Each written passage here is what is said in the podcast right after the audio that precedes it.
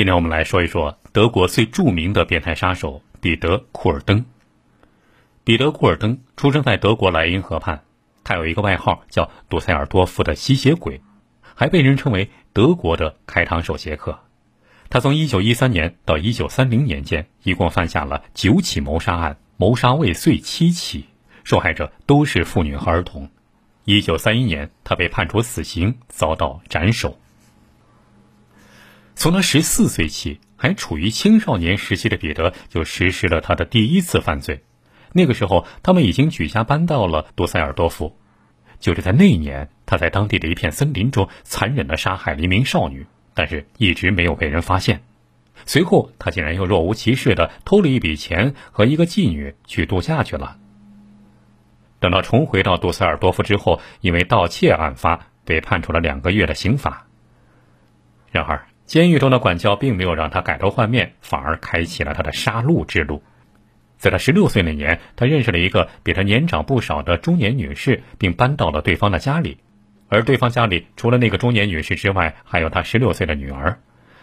就在他们的同居期间，彼得多次对那名中年女人进行性虐待，而那个女人也曾因窒息差点丧命。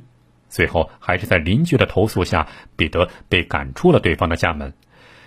即便是这样，他后来还多次去对方家，对对方进行威胁恐吓。在库尔登三十岁的时候，他就开始疯狂杀人了。一九一三年五月二十五号那天，他破门闯入一间房屋，本来打算偷东西，但是当他看到床上有个十岁的小女孩正在睡觉的时候，他就产生了一种强烈的欲望，想杀死对方。库尔登先掐住女孩的脖子，直到她失去知觉，然后他疯狂的性虐女孩，最后再用刀子割断了她的喉咙。库尔登后来说：“我听到血液喷射和滴落在床垫上的声音，血液喷射在我的手掌中，全过程持续了大约三分钟。后来我又锁上门就回家了。然而就在第二天，他竟然又再次回到了案发现场，在那儿的一个咖啡馆里。”愉快的聆听当地人讨论这起凶杀案。这起凶杀案，当地警方一直没能破案。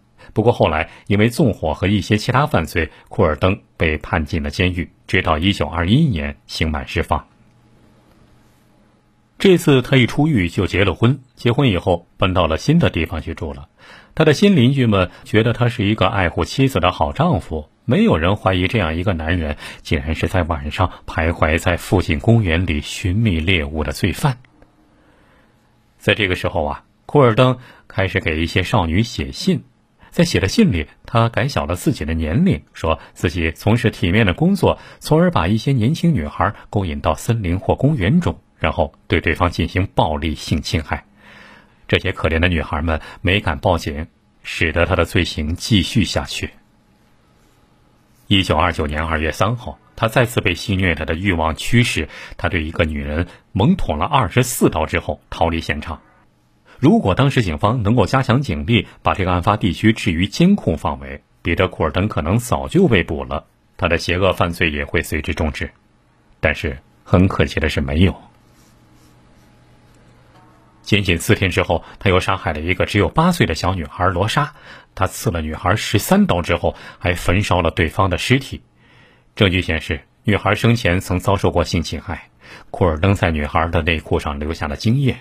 后来他说，那天早上我在往她身上倾倒了汽油，然后点燃了火苗，看着火苗往上窜，从中我得到了极度的快感。五天之后。他又杀死了一个四十五岁的中年女子，像以往犯罪一样，第二天他竟然又重回犯罪现场，甚至还漫不经心的和警察讨论起这件案件的调查程序。接着，八月二十三号，一个五岁的女孩，还有一个十五岁的女孩，在一年一度的交易会上被人掐死，并被砍下脑袋。在往下的几周里，袭击次数不断增加，又有两个年轻女孩被性侵害之后被活活殴打致死。十月底的时候，当地两个妇女又遭到了铁锤袭击。十一月七号那天，有人在当地的一片碎砖瓦砾之下发现了一具女孩的尸体，而且现场还发现了她留下了一张地图，上面描绘了尸体埋藏的位置。在这个可怜女孩身上，共有三十五处刀伤。疯狂的袭击手段和不断变化的行凶工具，曾使得当地警方误以为犯罪分子不止一个人，而库尔德的狂妄自大最终还是得到了报应。十四号，当地一个做家庭女佣工作的叫玛利亚的女孩，在火车站遇到了一个男人。这个男人主动提出带她去当地的妇女招待所。当时，那个男人建议说，可以穿过公园走捷径，可以少走点路。玛利亚感到有点害怕，就找了个借口要离开。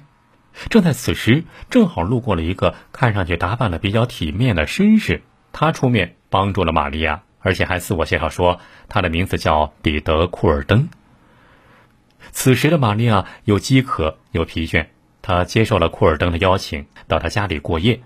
但是，当他刚到对方家的时候，玛利亚就改变了主意。不过，令玛利亚感到惊讶的是，库尔登并没有坚持留他，还说可以帮他找一家廉价旅馆。这个时候，玛利亚觉得自己应该信任他，于是就跟着对方出去了。然后随着对方就穿过了树林，结果在一片树林之中，库尔登猛地勒住了他的脖子，要求和他发生性关系。迫于无奈，玛利亚只有答应了对方。就在这件事情发生之后，玛利亚写了一封信给他的朋友，说他是如何被一个叫库尔登的人强奸的。但是后来这封信被寄错了地址，误寄到和他朋友名字相似的一个女士手上。那个女士读完信的内容之后，吓坏了，赶紧报了警。有了这条线索，警方就迅速对库尔登展开调查。此时，库尔登心里清楚，游戏已经结束了，于是他向自己妻子坦白了自己所有的罪行。妻子听完之后，就报了警。在法庭上，彼得·库尔登对自己的罪行供认不讳。他承认自己共犯下了六十九起谋杀罪，有证据的杀人案件就有四十多起，而没有被发现的仍不计其数。彼得·库尔登的犯罪对象大多是十岁到二十岁之间的年轻女孩，而且同时多半有性犯罪。后经警方调查呀，彼得·库尔登最早的杀人记录甚至可能是在他九岁的那年，他把一个小孩推进了水里。